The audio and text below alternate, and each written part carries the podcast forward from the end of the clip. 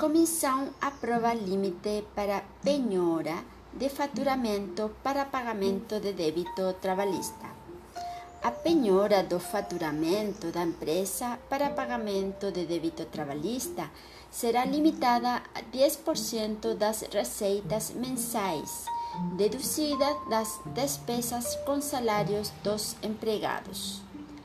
A Comissão de Trabalho, de Administração e Serviço Público da Câmara dos Deputados aprovou um projeto de lei que determina que a penhora do faturamento da empresa para pagamento de débito trabalhista será limitada a 10% das receitas mensais, deduzida das despesas com salários dos empregados.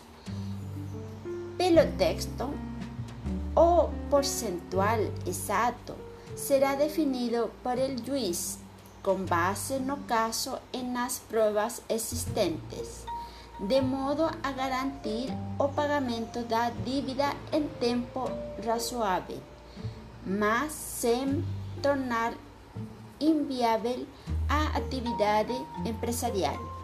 A proposta aprova prevê ainda que a emissão da certidão positiva de débitos trabalhistas poderá ocorrer após a penhora de percentual do faturamento da empresa pela Justiça, quando o valor penhorado cobrir o débito trabalhista.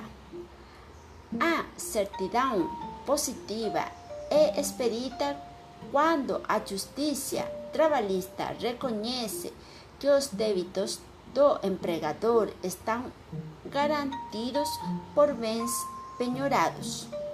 O documento tem os mesmos efeitos da certidão negativa de débitos trabalhistas e permite que a empresa participe de licitações públicas ou contrate empréstimos. Negociação. O projeto de lei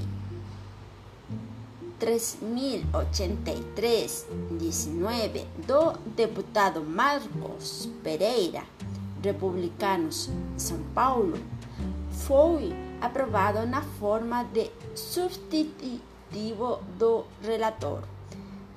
Deputado Silvio Costa Filho, Republicanos, P. O texto altera consolidação das leis do trabalho CLT. O ponto mais discutido do projeto foi o percentual máximo de penhora do faturamento. Costa Filho chegou a apresentar um parecer em que não constava nenhum, nenhum percentual, mas decidiu rever sua posição após negociar o assunto com integrantes da comissão e com o governo.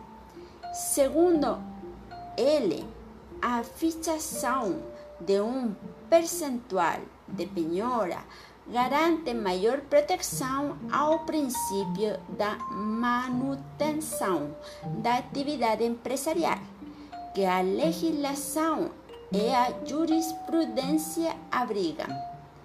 O projeto tramita em caráter conclusivo e será analisado agora pela Comissão de Constituição e Justiça e de Cidadania, CCG.